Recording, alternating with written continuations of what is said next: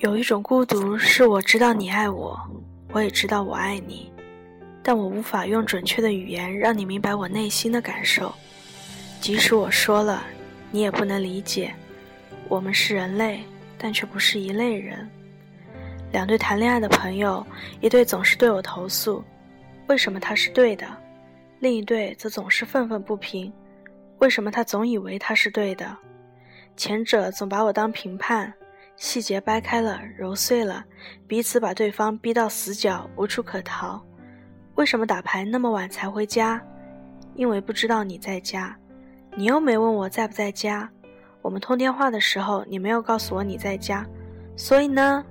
所以如果通电话的时候你说你在家，我就会早回家；你在家，我就早回。如果我不说呢？那我以后一定问。好，那咱们说好了。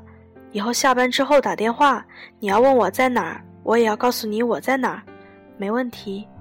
虽然两个人最终都是气冲冲的达成一致，但经过几番无聊的抠字眼的争吵之后，两个人都找到了自己让对方产生误解的地方，然后一起打上补丁，做上记号，放一块大大的路牌，上面写着：“小心此处曾争吵过一个小时。”时隔多年。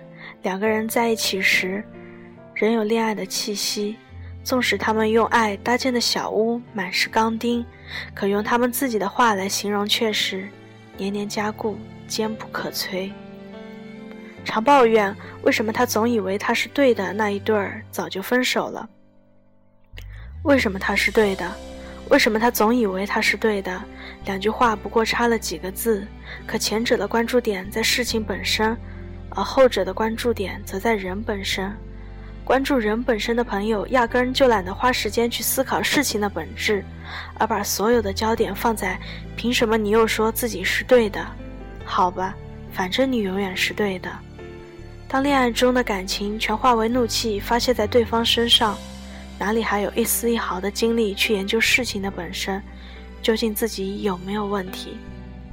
说来奇怪，从小到大。智商总是要通过考试去证明和反省，试题不会出问题，公式不会出问题，要么是自己粗心，要么是自己蠢。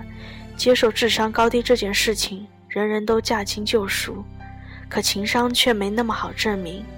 虽说一次又一次的恋爱总是失败，但失败后人人都把原因归结到我不够有钱，他喜欢长得帅的，他太大男子主义。要不是被人劈腿，我们早就结婚了。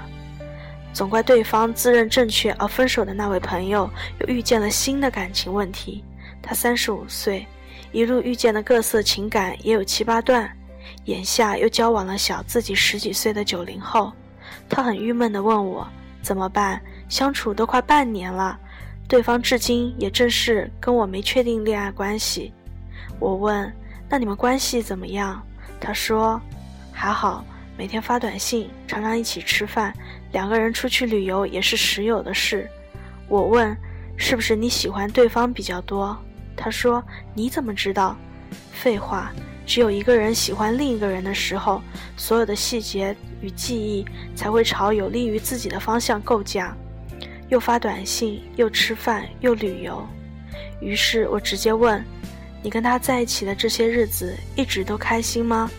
他愣住了，然后尴尬地回答：“多半时间不快乐。他常不回短信，也不说为什么。吃饭也不怎么说话，旅行也喜欢一个人四处逛。”